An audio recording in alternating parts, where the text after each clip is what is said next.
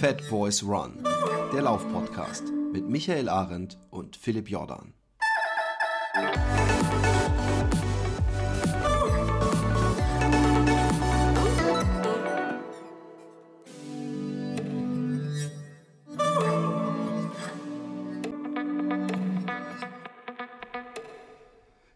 Willkommen äh, beim Fat Boys Run Podcast. Endlich nun hier die Folge, die schon mal aufgenommen wurde, aber wie wir sie euch nicht präsentieren können. Sprich, die arme, arme, arme Eva Sperger muss noch mal ungefähr eine Stunde mit meinem Gesabbel äh, verbringen und meinen lame Jokes. Ich habe mir extra neue lame Jokes ausgedacht. Nee, habe ich nicht.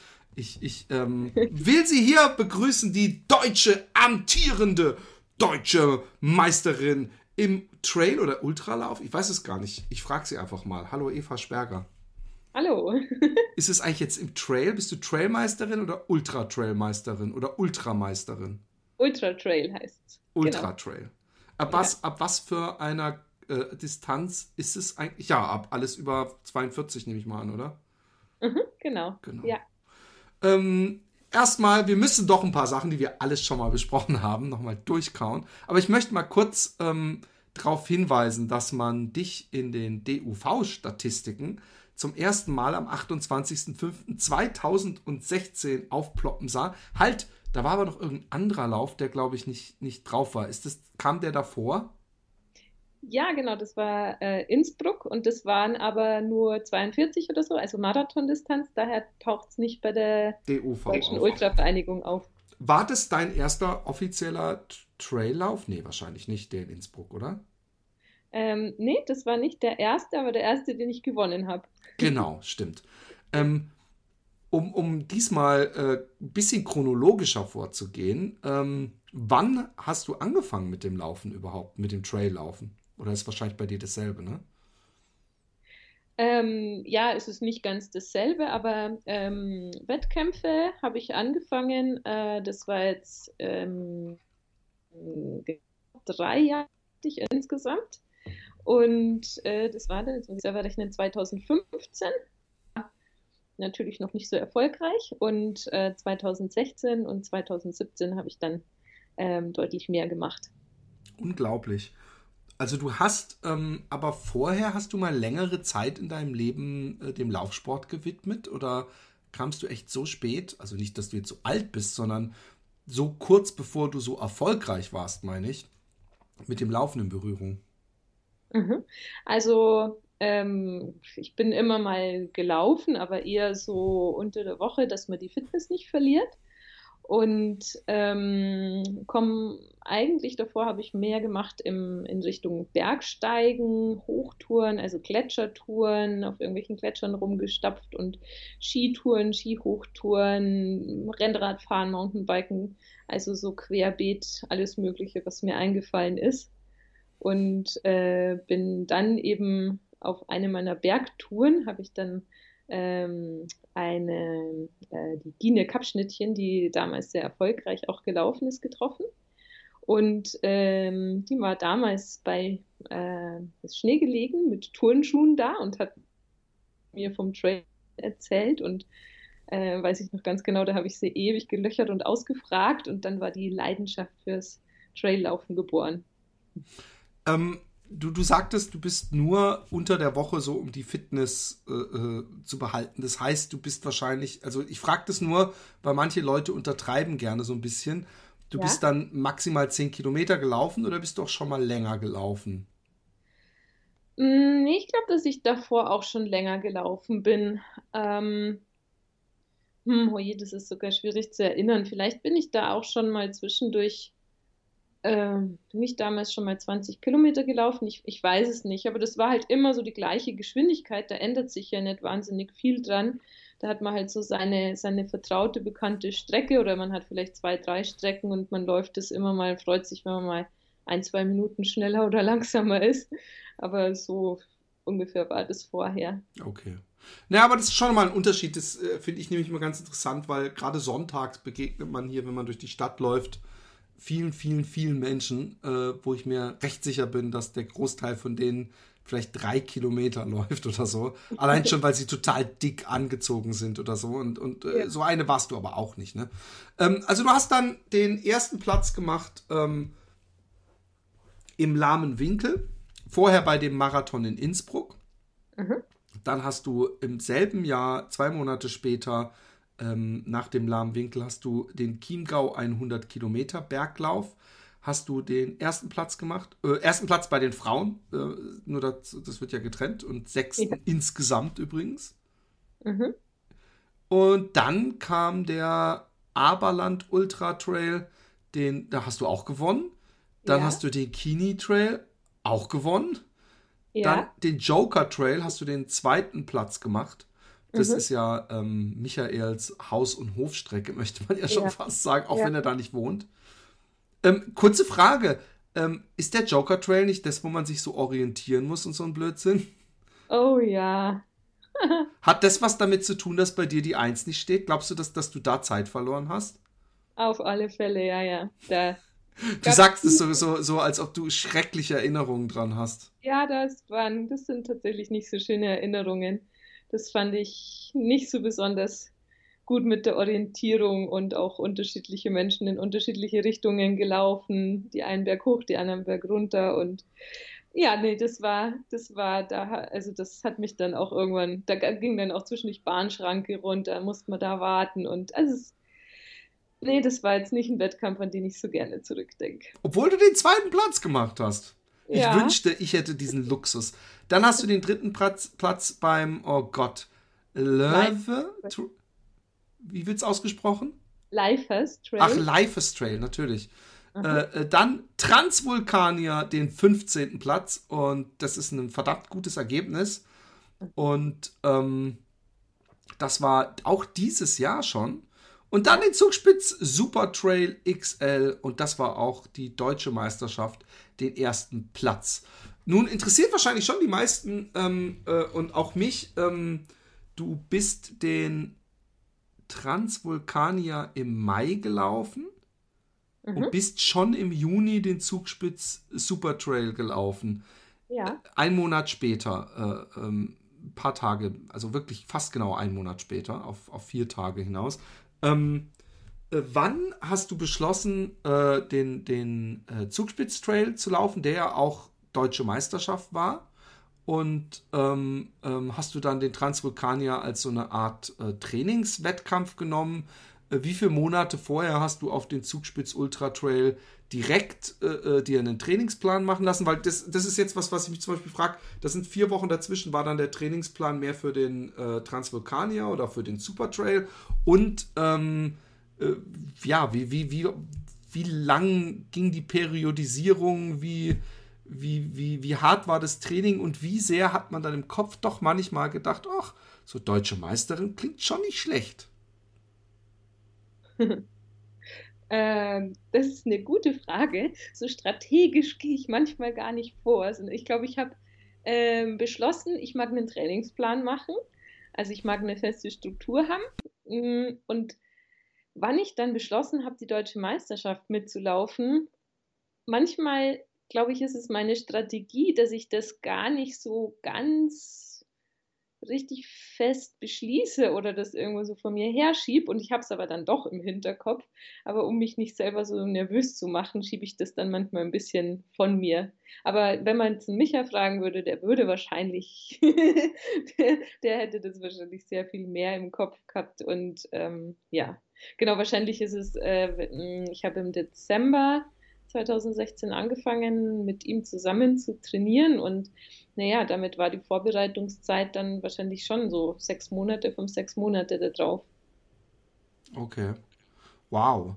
Und ähm, läuft es dann so ähnlich ab wie bei mir, dass du am Anfang, äh, naja, was, es kann nicht so ähnlich ablaufen wie bei mir, weil ich einfach ganz anders bin. Aber ich, ich frage mich halt, ob du dann am Anfang so Periodisierung, extrem viel Tempo, äh, äh, wie sehen deine langen Läufe aus? Was war der längste Lauf? Hm, hast du da ein bisschen auch Freiheit gehabt oder äh, äh hast du da einen sehr strikten äh, Plan von Michael bekommen?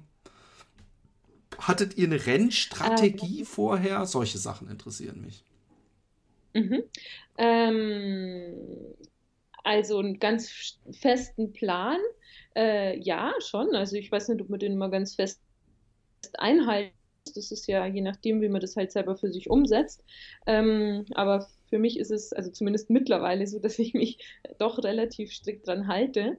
Ähm, genau. Und Rennstrategie, ähm, klar, also wir telefonieren vorher und sprechen das mal durch, was ähm, gut ist zu machen, also wie viel man isst, ähm, wann man isst, wie viel man trinkt und ähm, ja, einfach Fragen, die so auftauchen, dass man das, dass man das mal durchgeht. Äh, klar, das machen wir schon. Cool. Und ähm, ähm, ja, nun bist du da an dem Morgen des Startes. Äh, wie war die Nacht vorher? Wie war das, das die Essensaufnahme? In, in wie gut guckt man sich am Start um nach anderen Frauen? Ähm, ist man vielleicht mit denen, Frauen sind ja öfter auch mal ein bisschen noch kollegialer als die Männer und manchmal auch das Gegenteil. Von daher, ähm, mhm. äh, äh, hast du da, äh, und das kannst ja, kann man ja ruhig völlig unbescheiden und ehrlich sagen, guckt man da auch schon mal, was die Konkurrenz macht und wo die bleibt und äh, äh wo man sich eventuell einordnet, weil für 99 Prozent der Hörer ist es nie ein Problem, weißt du, dass die sich am Anfang überlegen müssen, wo kann ich mich einordnen, um zu gewinnen? Mhm. Äh, ja, also klar, das, das passiert freilich. Also das wird schon allein deshalb passieren, weil Leute zu einem kommen und sagen, ah, weißt du, wer auch da ist oder die und die startet und die und die, also es können, ist eine super Läuferin und also schon allein deshalb weiß man, dass dann ähm, wer sonst noch da ist. Ähm, aber um jetzt mal ein bisschen weiter auszuholen beim, beim Zugspitzlauf, war das äh, ein bisschen anders, weil ähm, ich vorher, ich hatte es dir ja schon mal in unserer Aufnahme vorher erzählt, ähm, eine Zeit hatte, wo ich überhaupt nicht wusste, ob ich starten kann. Also da, ähm, ich war, ähm, ich glaube, du hattest mich vorher auch noch gefragt, was so die längsten Läufe waren im Rahmen vom Trainingsplan. Und ich hatte da eben also genau drei Wochen vor dem Wettkampf ist eigentlich so der Höhepunkt vom Training, bevor man dann ein Stück weit rausnimmt. Und ähm, das war ein Wochenende, da hatte ich einmal vier Stunden, einmal fünf Stunden laufen ähm, und bin dann auf der Strecke auch vom, vom Zugspitzlauf unterwegs gewesen. Und war eigentlich alles super und hat voll Spaß gemacht. Und danach hat dann ähm, meine Hüfte so dermaßen wehgetan, dass ich ähm, quasi nicht wusste, ob ich starten kann. Aber da geht man doch äh, wahrscheinlich zum Physio oder noch besser zum Arzt und der sagt einem doch dann was, oder nicht? Ja, genau, da ist ich zu allem, so, zu zwei Ärzten und meinem Physio, der mich schon kennt. Und ähm, klar, die haben allerdings alle dasselbe gesagt, ähm, du kannst nichts kaputt machen. Also ähm, man kann es versuchen, du kannst nichts kaputt machen, wenn es ähm, okay ist von den Schmerzen, dann geht's. Und ähm, dann habe ich wirklich so alle Register gezogen mit Eis, eben Physio, Black Roll, äh, denen, was, was mir so eingefallen ist und ähm, vorher eben nicht mehr gelaufen, sondern dann aufs Rennrad und versucht auf dem Rennrad Intervalle zu machen. Also wirklich so alles versucht. Und ähm, so, dass ich aber auch nicht wirklich dann wusste, wie wird es denn jetzt sein? Also geht es gut oder nicht gut? Also du bist und, die drei Wochen dann gar nicht mehr gelaufen oder doch, nur noch Rad, Rad gefahren oder? Ja, also ich habe erstmal die typische Läuferstrategie verfolgt, die heißt, ähm, vielleicht kann man es ja rauslaufen. Ja. Die hat in dem Fall nicht funktioniert. Mhm. also es ist einfach nur schlimmer geworden. Und ähm, ja, ich glaube, so anderthalb Wochen habe ich noch versucht weiterzulaufen und habe einfach festgestellt, geht nicht. Und das ist, ich weiß nicht, das kann man sich wahrscheinlich gar nicht, also ich finde es selber musste ich über mich so ein bisschen schmunzeln, weil ich, es war wirklich so wie so eine Weltuntergangsstimmung, als wäre jetzt mein ganzes Leben über den Haufen geschmissen, zu merken, es geht nicht. Da war ich quasi am Osterfelder Kopf auf der Strecke vom, vom Zugspitzlauf und habe gemerkt, ich habe einfach, es funktioniert einfach nicht. Und wo man echt so auf einmal sein ganzes Leben überdenkt. Und ähm, ja, genau, also das war einfach so der Zeitpunkt vorher. Und ähm, ja, und dann war ich da eben am Start gestanden und habe ähm, die Nacht vorher auch gut geschlafen, weil ich hatte dann einfach nur im Kopf, wenn das jetzt gut geht, dann ist es so ein Wunder, dann ist es so super, dann kann ich mich einfach freuen, wenn ich durchkomme. Und das hat mir halt ganz viel Druck rausgenommen. Aber hast du denn, ähm, es gibt ja verschiedene ähm, Möglichkeiten, weil ich, ich, äh, ich, ich kann doch Parallelen ziehen und das muss man auch immer im Gespräch, um irgendwie den anderen zu verstehen.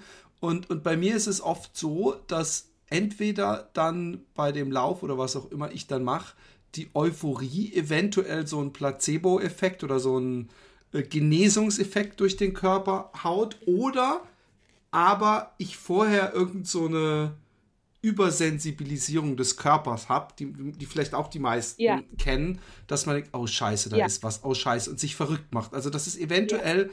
auch so ein Angstschmerz war. Was glaubst du im Nachhinein? Weil, ähm, wie wir ja alle wissen, äh, aber da kannst du uns ja gleich noch mal ein bisschen auch äh, durch, äh, durch die Station des Laufes äh, führen. Aber ist es ja gut gegangen, also hattest du ja keine Schmerzen. Ähm, wie, wie siehst du das im Nachhinein? Weil vielleicht kannst du dir was mitnehmen für folgende Rennen.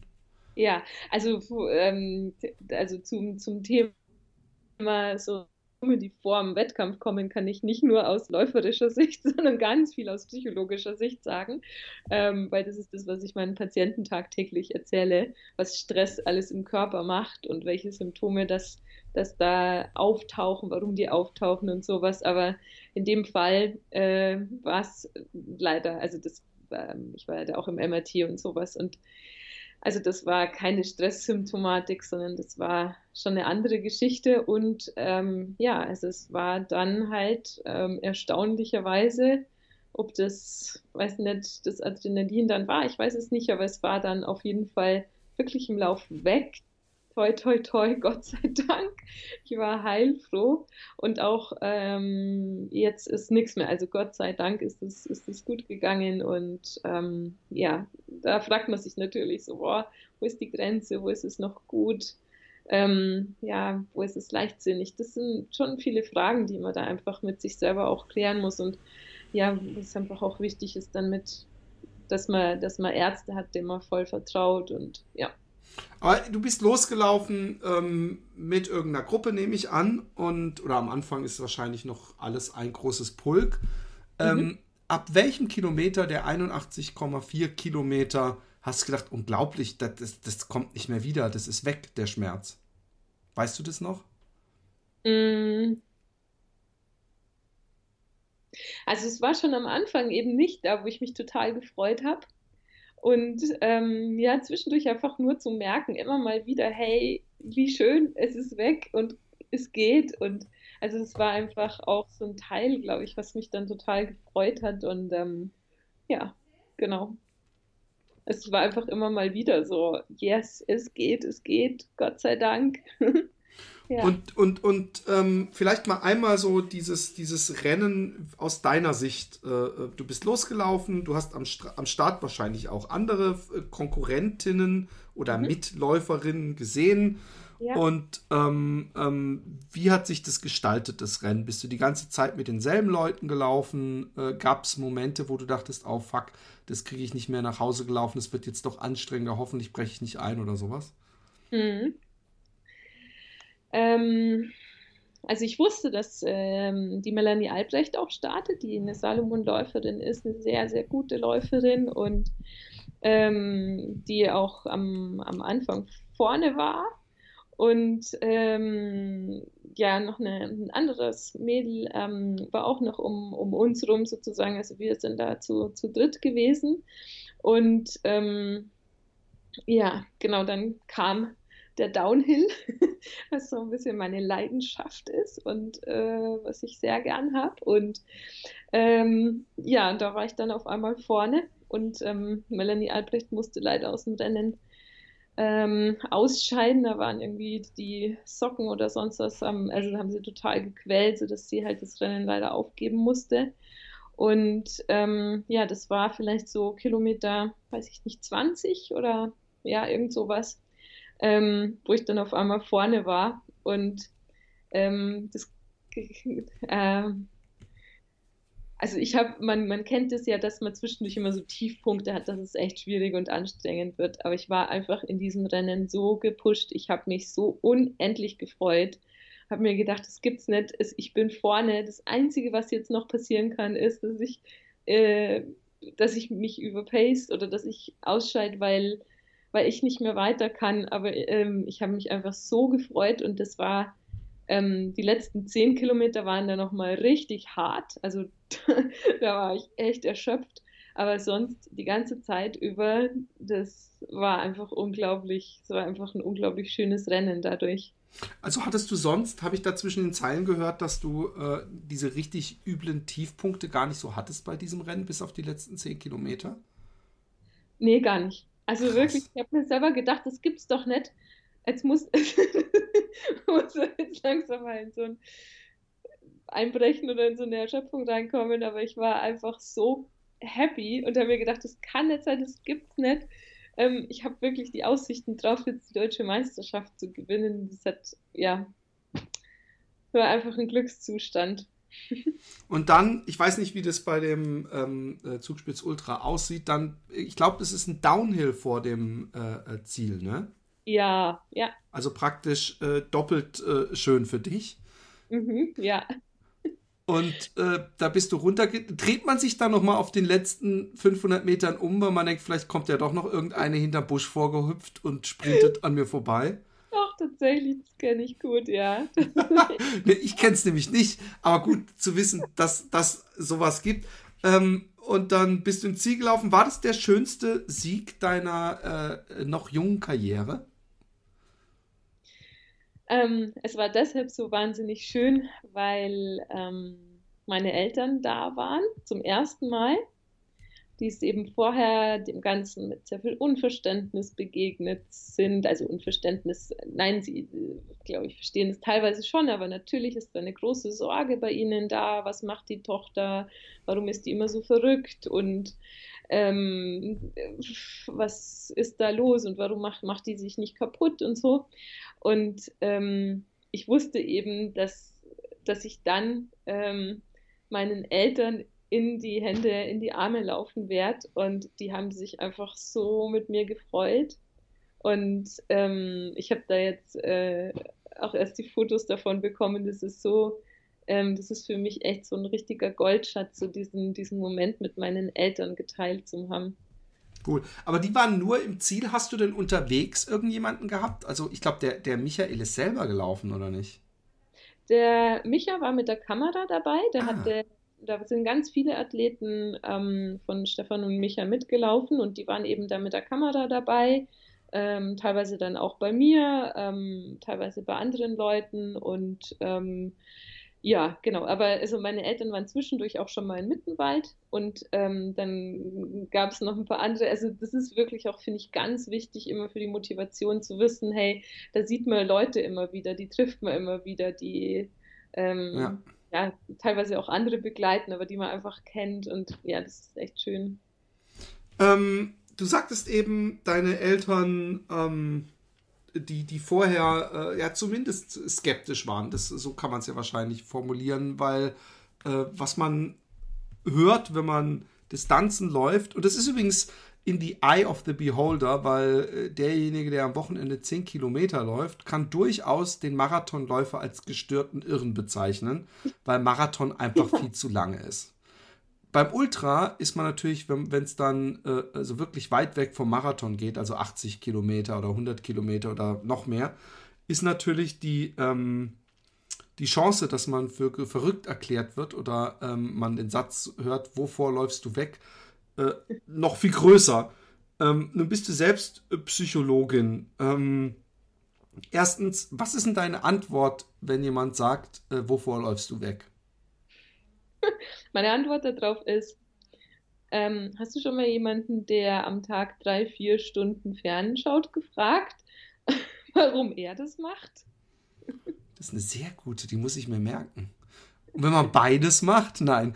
Ähm, aber ähm, das ist eine sehr gute Frage. Und dann, äh, was aber dann die Leute eventuell, ich spiele jetzt mal äh, des Teufels Anwalt, äh, sagen, ja, aber Fernsehen ist ja, was, ich, ich fühle mich bescheuert, den Satz zu sagen, aber Fernsehen ist ja nicht ungesund und Laufen, so lange laufen, das kann ja nicht gesund sein. Hm.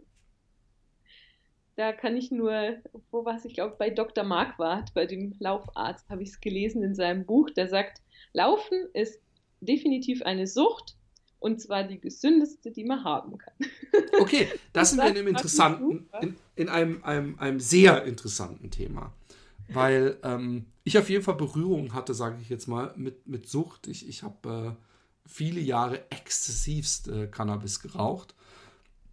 Glaube aber, dass ich auch vorher schon immer extrem war. Ja? Also nicht extrem, ich hasse das Wort, aber dass ich Sachen, wenn ich sie gemacht habe, richtig gemacht habe und einfach Interesse dran hatte. Das war früher mit Graffiti, das war mit Zeichnen, das war mit Skaten, dass ich eben gemerkt habe, dass andere, ja, denen reicht es halt, das dann einmal die Woche zu machen. Wenn ich von was begeistert bin, dann würde ich am liebsten äh, morgens um sechs aufstehen und den ganzen Tag nichts anderes machen.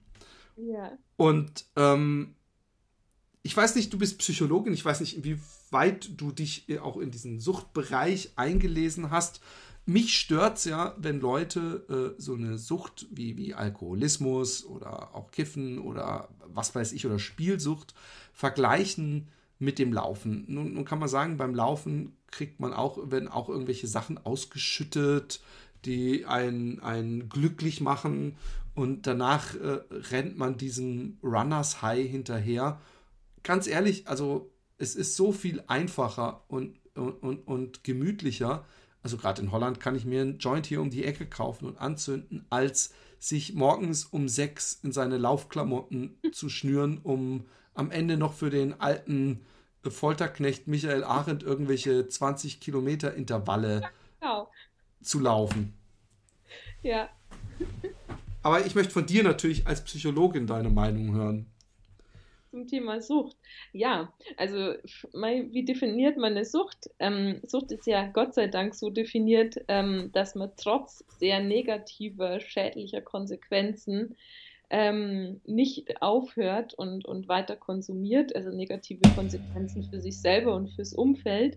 Und ähm, ich meine, in keinem psychologischen Buch ähm, wird man eine Laufsucht oder eine Sportsucht finden, weil einfach die Konsequenzen nicht negativ sind oder ähm, wenn man es in einem, in einem gesunden, in einem guten Maß macht, einfach nicht negativ sind, sondern halt sehr, sehr positiv. Es gibt ja unendlich viel positive Konsequenzen vom, vom Laufen.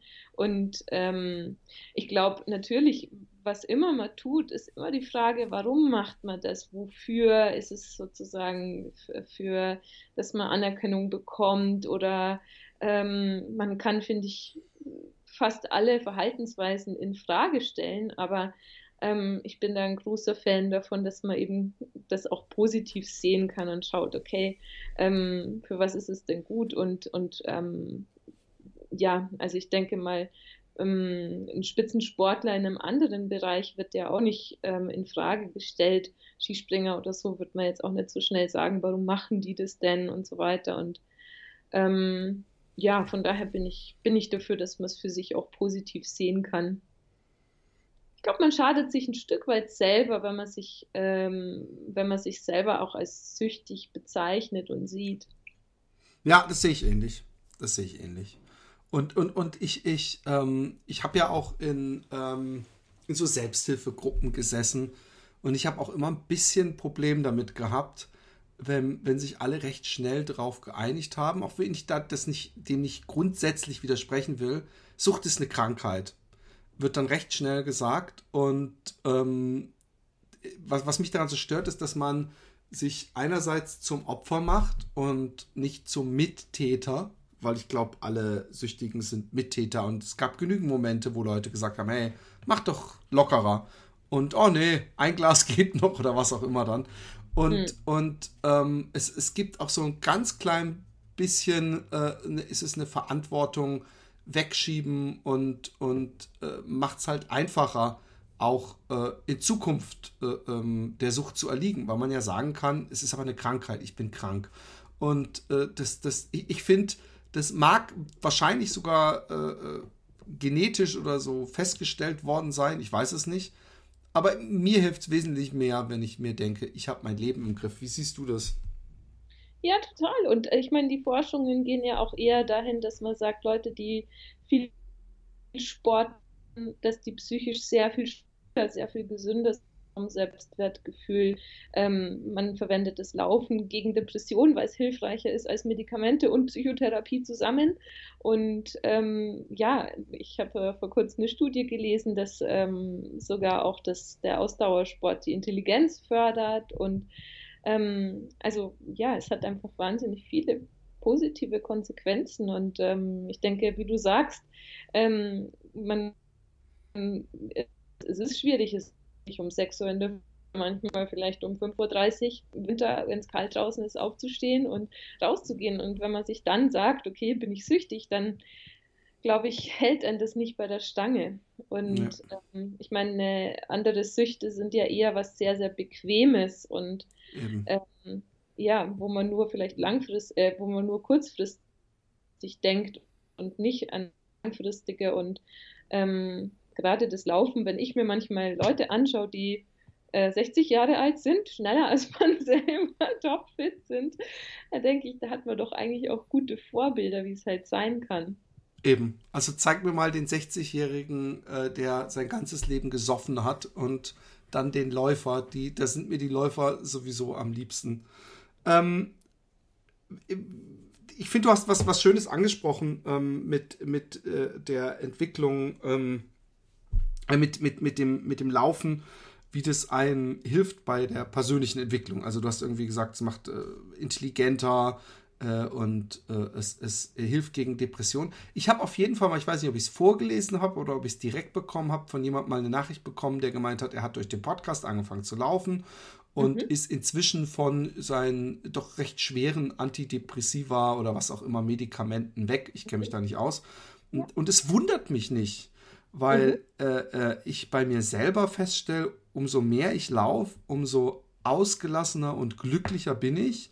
Und ja. als ich jetzt äh, dieses Laufloch hatte und wieder anfangen musste, da ging es mir richtig kacke. Da war ich auch nicht zufrieden. Da waren die, die, die Wolken am Himmel sehr grau.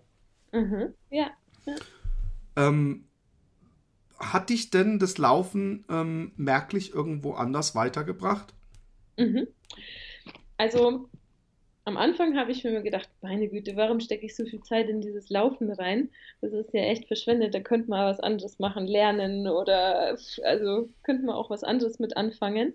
Und ähm, ja, irgendwann habe ich gedacht, Mann, das ist einfach Wahnsinn, was einem das fürs Leben beibringt. Ähm, gerade die, die Ultradistanzen finde ich deshalb auch spannend, weil ähm, ganz ehrlich, wenn ich jetzt einen Straßenmarathon laufen sollte, dann wäre ich wahrscheinlich also sicherlich nicht so bekannt, wie ich sie jetzt bekannt bin, ähm, weil es einfach nicht so gut wäre. Und ähm, ob jetzt jemand einen, einen, Marathon laufen kann in 2 Stunden 15 oder 2 Stunden 30, das sagt jetzt uns was, aber anderen Leuten sagt das nichts. Der ist halt Marathonläufer, okay. Aber wenn man halt ähm, sagt, man kann 100 Kilometer laufen, das ist was, was Leuten einfach sehr schnell klar macht, oh wow, das ist mal ganz anders so. Das ist ganz, wie kommt man denn da hin? Wie kommt man da dazu? Und ähm, das finde ich das, das, das Coole an den Ultradistanzen, dass man merkt, hey, das hat was mit Entwicklung zu tun. Also ähm, wenn ich an der Sache dranbleibe, wenn ich mir ein Ziel setze ähm, und ich arbeite daran jeden Tag, dann ähm, komme ich unendlich weit. Also und man kann ja, das, das Laufen ist eine Sache, die kann man eigentlich relativ simpel trainieren. Ja, also man macht Intervalle, man macht, macht lange Läufe, okay, man wird besser, sehr einfach. Aber man kann das ja rein theoretisch mit allen Dingen machen, ob das ist mit ähm, Empathiefähigkeit oder ob man besser wird in, in seinem Job. Ähm, man kann das auf vieles übertragen, wobei das Training halt schwieriger ist. Und ähm, ja, das ist halt so, es gibt so ein, so ein Konzept, Das heißt Growth Mindset, also welche, welches, ähm, welche Einstellung, dass man braucht, um eben daran zu glauben, dass man im Leben sehr weit wachsen kann, dass man sich sehr weit entwickeln kann. Und das ist, was Depressiven oft fehlt. Die sagen, ich bin so, also ich kann jetzt keine zwei Kilometer laufen, ähm, also bin ich ganz anders als der andere und es wird sich auch nicht ändern. Also die sehen nicht so diese, diese Entwicklungsmöglichkeit, die Veränderungsmöglichkeit. Und ähm, ja, dass man halt dann Sachen, dass man sich ein, konkretes Ziel setzt, dass man einen ganz konkreten Plan hat, dass man auch weiß, wann man anfängt, wann mache ich das. Ähm, also ich habe durchs Laufen wirklich viel, viel, viel, viel, viel für mich gelernt. Auch Emotionskontrolle, auch wie man durch die Krisen durchkommt, wie man das handelt, ja. Durch schwere Zeiten, weil jeder Läufer hat mal eine Krise und denkt dran, dass es hinschmeißt. Und wie kommt man da durch? Oder wie kommt man durch Verletzungen? Wo geht's weiter? Ja, dass man auch lernt, hey, ähm, ich habe eine Verletzung und jetzt, also nicht, dass man sagt, so jetzt ist zu Ende, sondern dann geht's los. Dann schaut man sich an, wie ist meine Muskulatur, äh, wo könnte man da ansetzen. Man fängt vielleicht an, selber mitzudenken und sucht sich wieder einen Weg. Und das sind Sachen, die kann man einfach übertragen auf, auf andere Momente im Leben. Ja, ich, ich kann dir gar nicht äh, genug äh, zustimmen. Ich glaube auch, ich auch, kein Ultraläufer ähm, hat angefangen mit dem Laufen und hat sich gesagt, ich will Ultraläufer werden. Was nämlich das Laufen schafft, ist, ähm, dass man am Anfang hat man ja schon gedacht, Marathon ist gestört oder lange oder das schaffe ich nie. Und hat halt nur mal erstmal auf die 10 Kilometer trainiert und dann hat man irgendwann auf den Marathon trainiert. Und was man am Anfang nicht für möglich hielt, ist am, äh, am Ende nicht das Ziel, das praktisch das große Endziel, sondern ist eigentlich nur eine Zwischenstation gewesen. Und, und das finde ich so spannend, dass ich, ja. dass ich, äh, äh, also zumindest an mir gemerkt habe, dass man wesentlich weiter ähm, kann, als man sich überhaupt nur zugetraut hätte. Mhm. Und das kann man natürlich direkt mit ins Leben nehmen. Was, was glaubst du denn, was dich, ähm, weil, weil es ist, ich finde es wirklich unglaublich. Ähm, es gibt, glaube ich, echt Leute, die ihr halbes Leben ähm, in den Bergen gelaufen sind und trainiert haben und alles und du kommst praktisch ja eigentlich so ein bisschen reingeschlittert und äh, äh, gewinnst fast alles, wo du antrittst. Fast. Ich übertreibe ein ganz klein wenig, aber im Grunde sehe ich hier sehr viele Einsen. Was ist, was ist, was glaubst du, was macht dich, macht dich so erfolgreich? Gibt es irgendwas, wo du glaubst, da habe ich meine Stärke? Ähm, ja, ich glaube, also du hast vorher von, von davon gesprochen, dass du alles, was du gemacht hast, bisher mit voller Begeisterung oder dass du das immer so 100% gemacht hast. Ich glaube, das ist es bei mir auch. Also einfach viel Begeisterung für was auch immer. Und ähm, so ein geht nicht, gibt's nicht. Also kleine Ziele habe ich, also ich habe mir tatsächlich am Anfang nicht das Ziel von einem 10 Kilometer Lauf, sondern immer mal, warum wer sagt, dass es nicht geht. Also immer mal einfach sich maßlos überschätzt, so ungefähr. Und ähm, ich glaube, der, also ein ganz, ganz großer Erfolgsfaktor ist ähm, diese Kontinuität. Also jeden Tag das zu machen, was, was, also jeden Tag dran zu bleiben. Weil am Ende kann man sich vorstellen wie eine, wie eine Treppe und jede Stufe, die man geht, die zählt einfach. Und wenn es ist, dass man einfach, ähm, dass man sich vorstellt, okay, heute geht wirklich nicht, aber man geht einfach raus und macht dann langsamer oder sowas. Und ähm, ich habe mal in einem, im Buch, ähm, wo es so ähm, um Strategien geht, die einen glücklich machen, hat er gesagt, es ist sehr, sehr viel einfacher, dass man überhaupt nie eine Ausnahme macht, als wie wenn man sagt, ähm, man, ja, man stellt es in Frage. Also sobald man anfängt, mal in Frage zu stellen, ja, heute kann ich es ja ausfallen lassen, weil der Arbeitstag zu lang ist und heute lasse ich es mal ausfallen, weil das. Für mich ist es, ich ziehe es einfach durch. Also keine Frage. Also wenn es irgendwie geht, das Training, dann mache ich es auch. Klar, natürlich, also dass man mal was wechselt oder dass man merkt, heute geht kein Intervall, dann macht man halt mal was anderes. Aber dass man sagt, okay, man lässt einfach nichts ausfallen, das finde ich, das finde ich einen ganz, ganz wichtigen Punkt. Und ich glaube, ähm, ganz eine andere wichtige Sache ist, ähm, was motiviert mich? Also warum mache ich das? Wenn es ähm, so, also der Unterschied zwischen Motivation und, und Leidenschaft. Und ich glaube einfach, ähm, wenn man eine Leidenschaft hat fürs Laufen, dann sollte man laufen. Und wenn man eine Leidenschaft hat für Klavierspielen, dann sollte man das machen. Ich glaube, man sollte einfach das tun, wo man merkt, dass die Sache an sich einen total motiviert. Also nicht um zu, um zu gewinnen oder um zu. Ja, um ja, ich weiß genau, was du meinst. Ja. Ich glaube auch, dass die Chancen, in irgendwas gut zu sein, ähm, ganz viel damit zu tun haben, äh, wie viel Spaß man dran hat. Ja. Also, dass, dass ich auch glaube, dass man sich den Beruf nicht vorher denken sollte, oh, aber da verdienst du doch nichts oder du bekommst du keinen Job, sondern such dir das, wo du wirklich viel Spaß hast, weil du wirst dadurch besser sein als die ganzen Leute, die sich diesen Beruf gesucht haben, weil sie ihn ähm, äh, erträglich finden oder eine gute Karrierechance darin sehen. Und äh, äh, so ähnlich ist es wahrscheinlich auch mit dem Sport. Ja, total. Also ich habe Gott sei Dank in beiden Sachen das Glück. Also das ist einfach die, die Psychologie und die Psychotherapie ist meine absolut große Leidenschaft und äh, das Laufen auch. Und ähm, ja, das ist ein großes Glück, beides verfolgen zu können. Ähm, mal kurz zu einem ganz anderen Thema, was ja auch äh, jetzt äh, in den letzten Monaten äh, zum Glück äh, in den Medien aufkam, nämlich diese MeToo-Debatte. Und ja. Äh, im, infolgedessen kamen auch ähm, einige Artikel oder Beiträge in verschiedenen Medien, äh, Verhaltenskodexe gegenüber Frauen, die man beim Laufen ähm, trifft aber auch viele erschreckende Geschichten von Frauen über äh, sexuelle Sprüche und hast du nicht gesehen. Ähm, du bist jetzt, ähm, ähm, ich sag's jetzt nochmal, auf jeden Fall keine unattraktive Frau. Die Leute haben, sehen ja dein Foto, können sich selber ihre Meinung machen. Das ist jetzt auch wirklich, glaube ich, recht objektiv gemeint. Und bist sehr viel alleine in der Natur unterwegs. Mhm. Ähm, hat da deine, deine Eltern, die so skeptisch waren wegen deiner Langläufe, hat deine Mom da nicht mal gesagt, Mann, und dann bist du da immer alleine in den Bergen und da kann doch was passieren?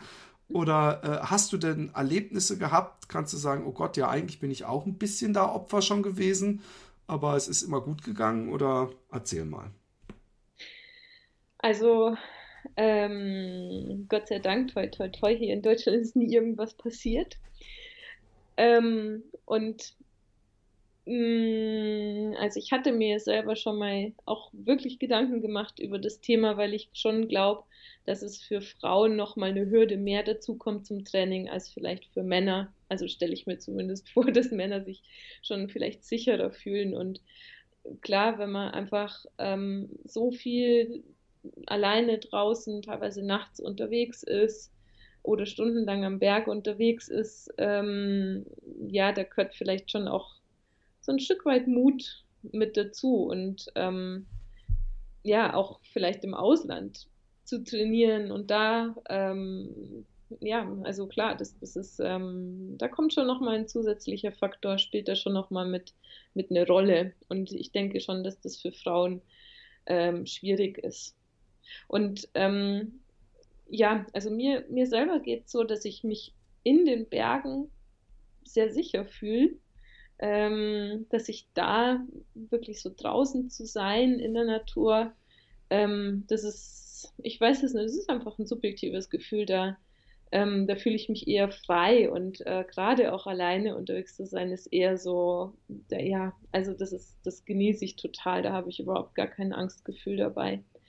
Und ähm, hier so in München, klar, wenn es da abends ist, nachts ist, da ist dann eher schon mal der Gedanke dabei, ob da was passieren könnte. Und ähm, ich finde aber auch ganz wichtig, ähm, ich meine, mit, mit einer zunehmenden Medienpräsenz hat man ja auch immer so das subjektive Empfinden, dass mehr passiert. Und ähm, ich bin da teilweise ein knallharter Rationalist. Ich möchte das dann wissen und schaue mir Statistiken oder höre hör dann, was ist die Statistik. Und die Statistik sagt, dass wirklich ähm, sehr viel weniger passiert insgesamt, ähm, als es sonst auch der Fall war. Und ähm, ja, das, das, ja, das ist manchmal einfach so ein Stück weit, muss man sich vielleicht auch wieder ähm, anschauen, was, was sind die Fakten. Das finde ich wichtig.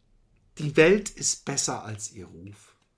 Ja, in manchen ist, vielleicht schon. Das ist schön zu hören.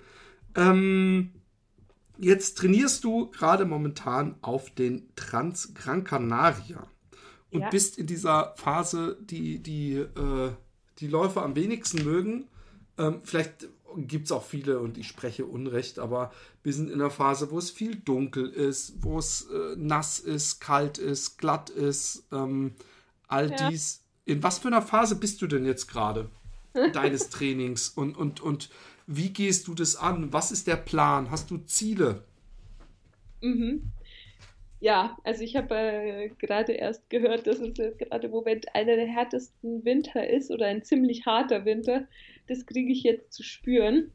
Ähm, ich wollte nämlich, ähm, Micha hatte so den Plan, okay, wir können ja jetzt mal an Geschwindigkeit arbeiten und einfach ähm, kürzere, nicht so viel Umfang machen und ein bisschen schneller. Und ich, mein Konter darauf war die Anmeldung zum Transvulkanier für 125 Kilometer mit 7500 Höhenmeter sind es, glaube ich. Ist es deine längste Distanz bis jetzt? Ja, also schon, auf alle Fälle die längste und da habe ich auch echt Respekt davor. Also das, was du vorher angesprochen hast, dass man da vorher immer so Pseudosymptome hat, ähm, ja, das kriege ich jetzt schon zu spüren, dass da einfach das Stresssystem ein bisschen, äh, ja, dann doch merkt, dass da hat man ein bisschen Respekt.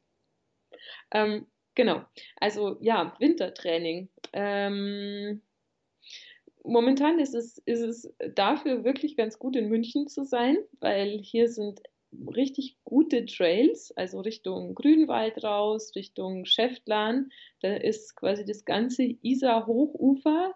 Da kriegt man auch ein bisschen Höhenmeter zusammen, wenn man einfach immer jeden Anstieg, also hoch, runter, hoch, runter, hoch, runter läuft. Und es sind richtig schöne Trails, wo man über Baumstämme springt und durch den Schlamm und links rum, rechts rum, durch den Wald. Also ähm, das, das macht tatsächlich richtig Spaß auch. Und ähm, weil ich glaube, in den Bergen ist es momentan deutlich schwieriger. Also muss man, glaube ich, echt auf Skiern sonst ausweichen. Okay, aber der, der Trans, Trans Gran Canaria ist, glaube ich, schon, ist diesen Monat, ne? In, in Der ist am 23.02. Oh, dann Ja. bist du ja praktisch, dann hast du, warte mal kurz, dann hast du jetzt die Tage irgendwann deinen großen, langen, längsten Lauf gehabt, oder nicht? Genau. Ja, jetzt, also letzte Woche waren 150 Kilometer. Wow, wie lief das? Aha. Und mich hat irgendwas geschrieben von, ich weiß es nicht, was das für ein Wert war, aber das ist auf jeden Fall, dass ich noch nie so einen Belastungswert in der Woche hatte von, von der, von den Intervallen, von der Intensität. Also jetzt ist gerade äh, dieses Wochenende war der Höhepunkt erreicht. Und 150 äh, Wochenkilometer, ne? Ja, Unglaublich. Äh, und was war dein längster langer Lauf jetzt? ähm, das waren jetzt am, am Samstag bin ich wiederum 43 Kilometer gelaufen. Und das habe ich aber jetzt schon, also das, das ist jetzt keine Einzelheit gewesen oder keine Seltenheit gewesen. Das, das passiert tatsächlich dann, ist jetzt ein paar Mal öfter passiert, dass ich am Wochenende einfach so diese Marathondistanz hatte. Okay. Und hast du auch so einen doppelten langen, also dass du am nächsten Tag dann wieder vier Stunden laufen musst, oder? Mm, Das hatte ich letztes Jahr in Vorbereitung auf einen, auf einen Zugspitzlauf, das mal äh, so einmal vier Stunden, einmal fünf Stunden. Und jetzt war es aber so, dass ähm, du kennst dich ja aus mit diesen Zonen, also dass, äh, dass ich die 40 Kilometer damit ähm, zwei Stunden in einer höheren Belastungs-, äh, also im Wettkampftempo gelaufen bin. Und dann reicht einem auch ein bisschen was Kürzeres, weil das erschöpft einen dann natürlich schon umso mehr. Aber hallo. Ähm, und die Hüfte tut's noch? Die macht gar nichts mehr. Die Diesmal ist- gibt's keine Hüfte oder irgendwas. Nee, äh, ich hatte jetzt zu Weihnachten nochmal, dass mein Fuß mal gestreikt hatte. Und ähm, erstaunlicherweise, Gott sei Dank, toi, toi, toi, das ist auch wieder komplett weg. Und ähm, momentan ist alles, alles gut. Jetzt interessiert mich natürlich, weil Gran Canaria ist jetzt äh, ein bisschen, ganz klein bisschen andere Witterung als München. Ja. Ähm, wirst du da jetzt auch noch so ein bisschen dich versuchen zu akklimatisieren, dass du jetzt irgendwie die Tage äh, da hochschipperst, um da erstmal, ich meine, es gibt schlimmere Sachen, als sich eine Weile da aufzuhalten, äh, um so ein bisschen äh, nicht gleich so einen Hitzeschock zu bekommen? Oder wann wirst du da anreisen? Ja, ähm, ich fliege schon den Samstag davor hin, äh, unter anderem deshalb, weil eine Freundin von mir, ähm, die kenne ich jetzt noch gar nicht so lange, das ist eine gute Freundin von einer anderen Freundin, und die hat gesagt, so, sie ist Anästhesistin, sie ist eh über Nacht immer wach und ähm, sie begleitet mich da und sie wird mich da und ähm, sie wird da über Nacht wach bleiben und wird mich anfeuern und ist da mit dabei, was halt ein wahnsinniger Luxus ist, äh, freut mich total. Und ähm, das heißt, wir werden da halt noch vorher einfach die Woche verbringen, ähm, ja, ganz entspannte Zeit und klar, dass man sich ein bisschen an die Höhe auch akklimatisieren muss, das finde ich schon immer wichtig. Also das merkt man schon, finde ich, wenn es über 2000 Höhenmeter geht, da sollte man mal, das sollte man mal die Woche vorher auch gewesen sein. Aber macht sie auch Team für dich oder ist das alles äh, vorher mit Dropbacks und so geregelt? Äh, das müssen wir noch, das müssen wir noch schauen, wie genau das läuft, was überhaupt auch erlaubt ist. Ähm, genau, ja, da, da, muss ich mich noch ein bisschen damit befassen. Und weiß sie überhaupt, was auf sie zukommt? Ich habe mal gehört, äh, ich, äh, ich vergesse gerade den Namen, das heißt ja nicht Team. Wie heißt denn das nochmal? Da gibt es so einen Begriff. Egal. Die, die halt einen begleiten während des Laufs. Ich weiß nur, dass ja. das bei anderen Ultraläufen so als der stressigste Job überhaupt äh, äh be be beschrieben wird, weil es dann so schwer ist, vom einen Versorgungspunkt rechtzeitig zum nächsten zu kommen, obwohl man auf ein Auto zurückgreifen kann. Aber mhm. ähm, äh, ich nehme mal an, dass das da genügend auch sonstig äh, Versorgung gibt, oder? Ja, hoffentlich. Also ich, Verpflegungsstellen wird es hoffentlich geben. Ich neige da immer dazu, mich nicht allzu viel vorher damit zu befassen. Hm, sollte, ich, sollte ich noch tun. Ähm, hast du denn Essensgeheimtipps, äh, äh, ähm, also während des Laufens meine ich, oder ähm, Sachen, wo du sagst, das funktioniert bei mir am besten, da bleibe ich bei und das habe ich auch immer in meinem Rucksäckchen? Mm, also meine Strategie ist Essen, Essen, Essen, Essen, Essen von Anfang an. Das ist meine im Leben generell die Strategie, aber die, die geht vorne und hinten nicht auf. Ja, nee, ich glaube wirklich, also so ab der ersten halben Stunde einfach essen. Und ähm, klar, man hat ja zwischendurch, also so viel man sonst Lust hat zum Essen, aber ich glaube, in so einem Lauf selber hat man wirklich ab einem gewissen Punkt gar keine Lust mehr, irgendwas zu essen. Und das finde ich halt ganz wichtig, dass man diesen Punkt ähm, ja, dass man das beachtet. Man muss essen, weil sonst bricht man einfach gnadenlos ein und man darf nicht abwarten, bis man Hunger kriegt, sondern muss da einfach kontinuierlich den Körper gut versorgen. Und ähm, wie ich das jetzt genau mache, ähm, ich habe bisher immer einfach Gels, weil das das ist, was ich runterkriege und Riegel finde ich total schwierig. Ähm, aber ja, ich glaube, bei so einem langen Wettkampf ist das auch ein bisschen eine Gefahr, das so zu machen, weil wenn man gar nichts im, im Magen hat, einfach die Magenschleimhäute auch so aufeinander reiben können und das eine Magenreizung macht. Da hatte ich jetzt beim Transalpin letztes Jahr eine ein bisschen blöde Erfahrung damit und von daher ähm, würde ich jetzt einfach auch versuchen, meine Essensstrategie zu ändern. Ähm, ja, genau, aber kann da keinen, keinen sehr wertvollen super Tipp geben. Okay, aber du willst, du willst die ändern, aber. Milchbrötchen wären eine gute Idee, das habe ich mir gemerkt. Das, das werde ich ah, noch Da haben wir hier in Holland die weichesten und leckersten, habe ich mir sagen lassen. Genau, das werde ich mal probieren. Ich werde dir danach, kann ich dir dann berichten. Okay, aber ich finde es äh, eigentlich, also eine der ersten Grundregeln, ja, die man so als äh, ähm, Amateur wie ich äh, beigebracht bekommt, ist, versuch nichts im Rennen, was du vorher im Training nicht versucht hast. ja, die habe ich grundsätzlich missachtet.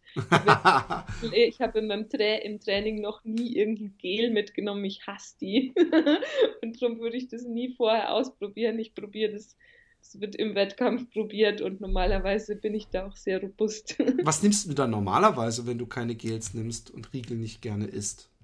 Honigwaffeln sind super zum Laufen, finde ich.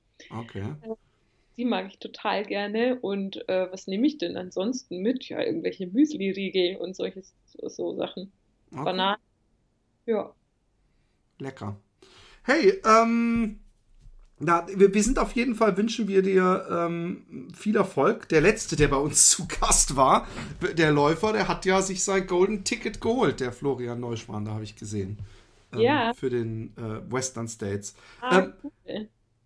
Gibt es denn für dich einen Lauf, ähm, abschließend, mhm. gibt es für dich einen Lauf, mhm. wo du sagst, ähm, das ist ein großer Traum, da möchte ich mal hin, da möchte ich mal laufen?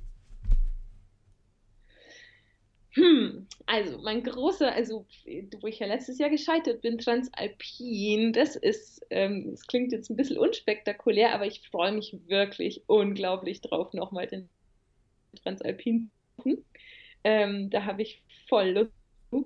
Mm, und ansonsten ist ein großer Traum von mir äh, La Rede de la Réunion, also auf La Réunion, auf der ähm, Insel neben Madagaskar ist es, glaube ich und ähm, da geht es von Meereshöhe immer 3000 Höhenmeter hoch auf den Vulkan und wieder runter und wieder hoch. Und ähm, ja, das muss, bestimmt ist total toll. Und äh, das ist eine Sache, die möchte ich ganz gerne nochmal, möchte ich ganz gerne nochmal erleben. Da wünsche ich dir viel Glück und ähm, genauso wie auf äh, Gran Canaria und ähm, halt uns auf dem Laufenden. Vielen Dank für dieses Gespräch und vielen Dank, dass du dir nochmal die Zeit genommen hast. Es ist nämlich ja. gar nicht so einfach. Ich habe das das erste Mal, ich habe so viele Podcasts, ich habe das das erste Mal, dass die Technik so versagt hat, dass man praktisch dasselbe Gespräch nochmal aufnehmen muss. Aber wir haben einfach, wir waren so frei und haben gedacht, wir machen nicht nochmal dasselbe Gespräch und haben ein komplett anderes Gespräch gemacht. Und in einem Paralleluniversum genießen die Leute den Podcast, den wir zuerst aufgenommen haben, genauso wie den jetzigen. ähm, äh, ja, hast du noch. Achso, wo kann man dich äh, äh, verfolgen, medial? Mm, also ich habe meine Facebook, ganz normale Facebook-Seite und da nehme ich Freundschaftsanfragen auch an, auf jeden Fall. Und Instagram bin ich auch. Strava ist eigentlich das, wo ich am allermeisten, also da, da schreibe ich eigentlich am, am meisten fast, obwohl da am wenigsten Leute wahrscheinlich vertreten sind, aber das, ähm, da denke ich immer, das interessiert die Leute, weil es halt so ein Sportler-Portal äh, ist, da interessiert sie auch am meisten. Genau, aber also auf diesen, diesen drei ähm, Kanälen bin ich unterwegs. Supi. Also Leute, äh, ihr habt's gehört, äh, fragt Eva an oder folgt ihr auf Strava und abbelasst äh, ob ihrer unglaublichen Leistungen. In diesem Sinne, tschüss. Dankeschön, tschüss. Fat Boys Run, der Laufpodcast mit Michael Arendt und Philipp Jordan.